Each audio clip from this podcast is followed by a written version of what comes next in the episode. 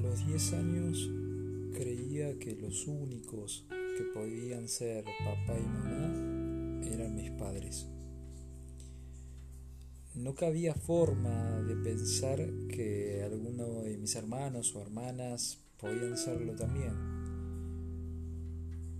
Y él fue el primero en demostrarme que sí se podía.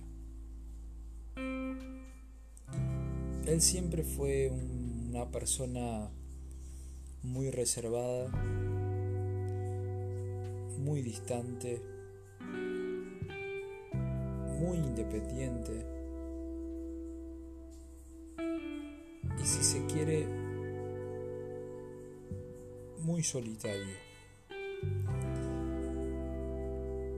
Jamás lo, lo vi, al menos hasta mis 10 años, lo vi emocionarse tanto como el día en que nos mostró, nos hizo conocer a su, hija.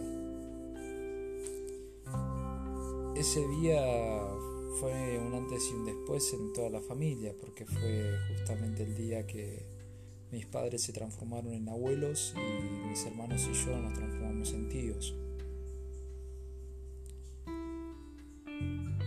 Quedó como esa anécdota, pero la realidad, o por lo menos lo que yo pienso es que en verdad ese día no fue el más importante porque él nos hizo tío o los hizo abuelos a mis padres. Yo recuerdo perfectamente que habíamos ido al departamento de él y yo siempre fui una persona y sigo siendo una persona muy sensible, por más que a, que a veces no lo demuestre, pero yo recuerdo que caminaba por la calle y tenía ganas de gritar que, que tenía un hermano que era papá. Que para mí era una novedad, que era algo muy novedoso. Era como un descubrimiento pensar que si él justamente podía ser papá, entonces yo también. Y me guardaba esa energía, esa felicidad. Y la idea era ver una película, alquilarla en el videoclub que estaba cerca. Habíamos alquilado una película de Dragon Ball Z Tuvimos que sentarnos algunos en el piso.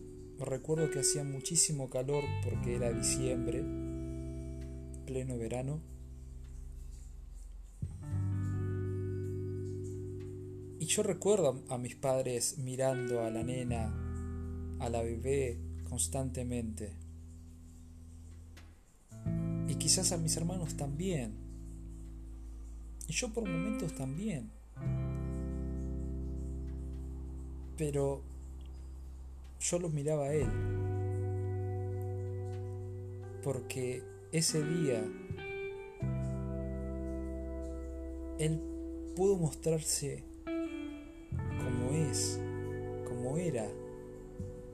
Y yo lo pude conocer más. Porque lo vi emocionarse. Y ese día para mí fue muy importante porque lo conocí.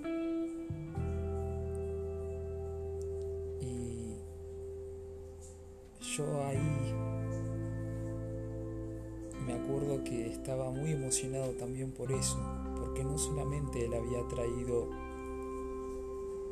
a un integrante más en la familia, sino que él volvía a ser de la familia, o al menos lo sentí muy cerca, como nunca antes lo había sentido. Por eso yo digo que no solamente trajo a una persona en el mundo, sino que ese día se trajo a él mismo.